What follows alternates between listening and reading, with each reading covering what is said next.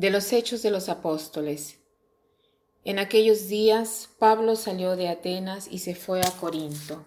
Allí encontró a un judío llamado Aquila, natural del Ponto, que acababa de llegar de Italia con su mujer Priscila, en acatamiento a las órdenes de Claudio, que expulsó de Roma a todos los judíos. Pablo se acercó a ellos y como eran del mismo oficio se quedó a vivir y a trabajar con ellos. Su oficio era fabricar tiendas de campaña. Cada sábado Pablo discutía en la sinagoga y trataba de convencer a judíos y griegos. Cuando Silas y Timoteo llegaron de Macedonia, Pablo se dedicó por completo a la predicación y afirmó delante de los judíos que Jesús era el Mesías. Como éstos lo contradecían y lo insultaban, se rasgó las vestiduras y dijo, Que la sangre de ustedes caiga sobre su propia cabeza. Yo soy inocente. De ahora en adelante iré a hablar a los paganos. Salió de allí y entró en la casa de Tito Justo, que adoraba a Dios y cuya casa estaba al lado de la sinagoga. Crispo, el jefe de la sinagoga, creyó en el Señor junto con toda su familia. Asimismo, al oír a Pablo, Muchos de los corintios creyeron y recibieron el bautismo. Pablo, como siempre, apóstol de una iniciativa que nadie se lo puede imaginar. Ahora deja Atenas y de repente por la primera vez no lo votan de la ciudad, sino que por iniciativa suya deja Atenas y se va a Corintio. Corintio era una ciudad de puerto y era muy corrupta, porque por lo general eh, las ciudades que tienen un puerto eh, fácilmente son corruptas, ya sea porque hay más, es más fácil el intercambio de, de mercaderías, eh, o ya sea porque se viaja y cuando se viaja eh, existe la, la, infidelidad, sobre todo la, la, infidelidad conyugal se arruina totalmente. Y Corintio era una ciudad de fácil costumbres, sobre todo de este tipo. Y Pablo en esta ciudad Trata de dirigirse primero a los judíos como acostumbra hacerlo, pero con escasos resultados.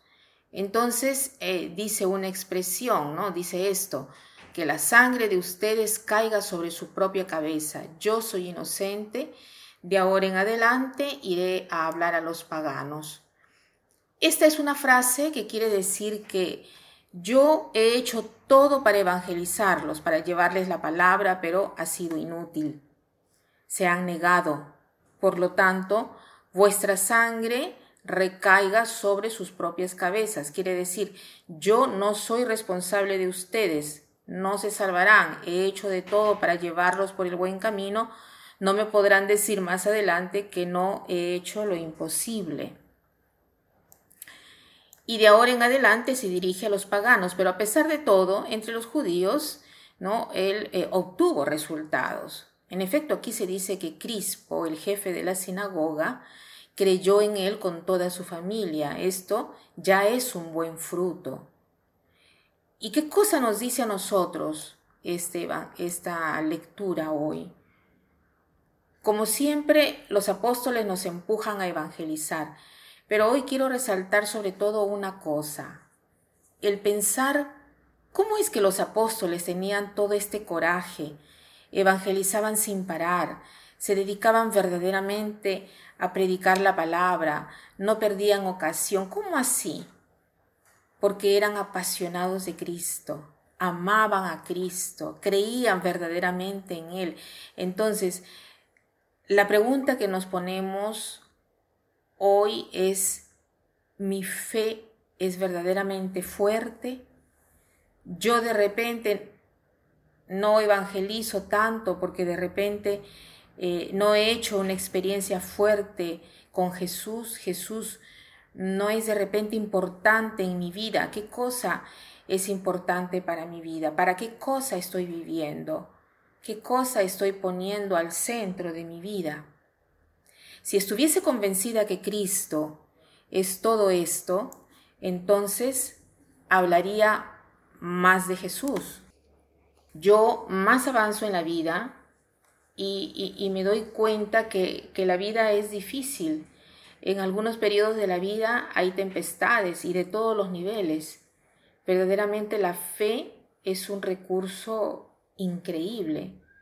Yo pienso, por ejemplo, en este, en este periodo del, del coronavirus, cuántas personas tienen tanto miedo, también nosotros. Pero una cosa es tener miedo y creer y otra cosa es no creer. O sea, el miedo es una angustia muy profunda que te quita la respiración, te quita la vida. Si fuéramos conscientes de este pensamiento, desearíamos más ir hacia los demás y hacer conocer al Señor. Es verdad que también nosotros tenemos miedo, pero una cosa es tener el miedo con la fe y otra cosa es tener el miedo sin la fe, sin esta ayuda, sin esta presencia constante. El Señor está siempre con nosotros y esto Pablo lo sabía. Pablo dice que todo lo que sabe lo sabe por revelación, porque él nunca encontró a Cristo, él no lo conoció directamente de manera normal, sino solo de manera sobrenatural. Él no era uno de los doce. El Señor, por lo tanto, habiéndosele manifestado algunas veces, le ha dado la fuerza para ir hacia adelante y evangelizar. Pidámosle entonces al Señor de estar cada día más convencido y más convincentes.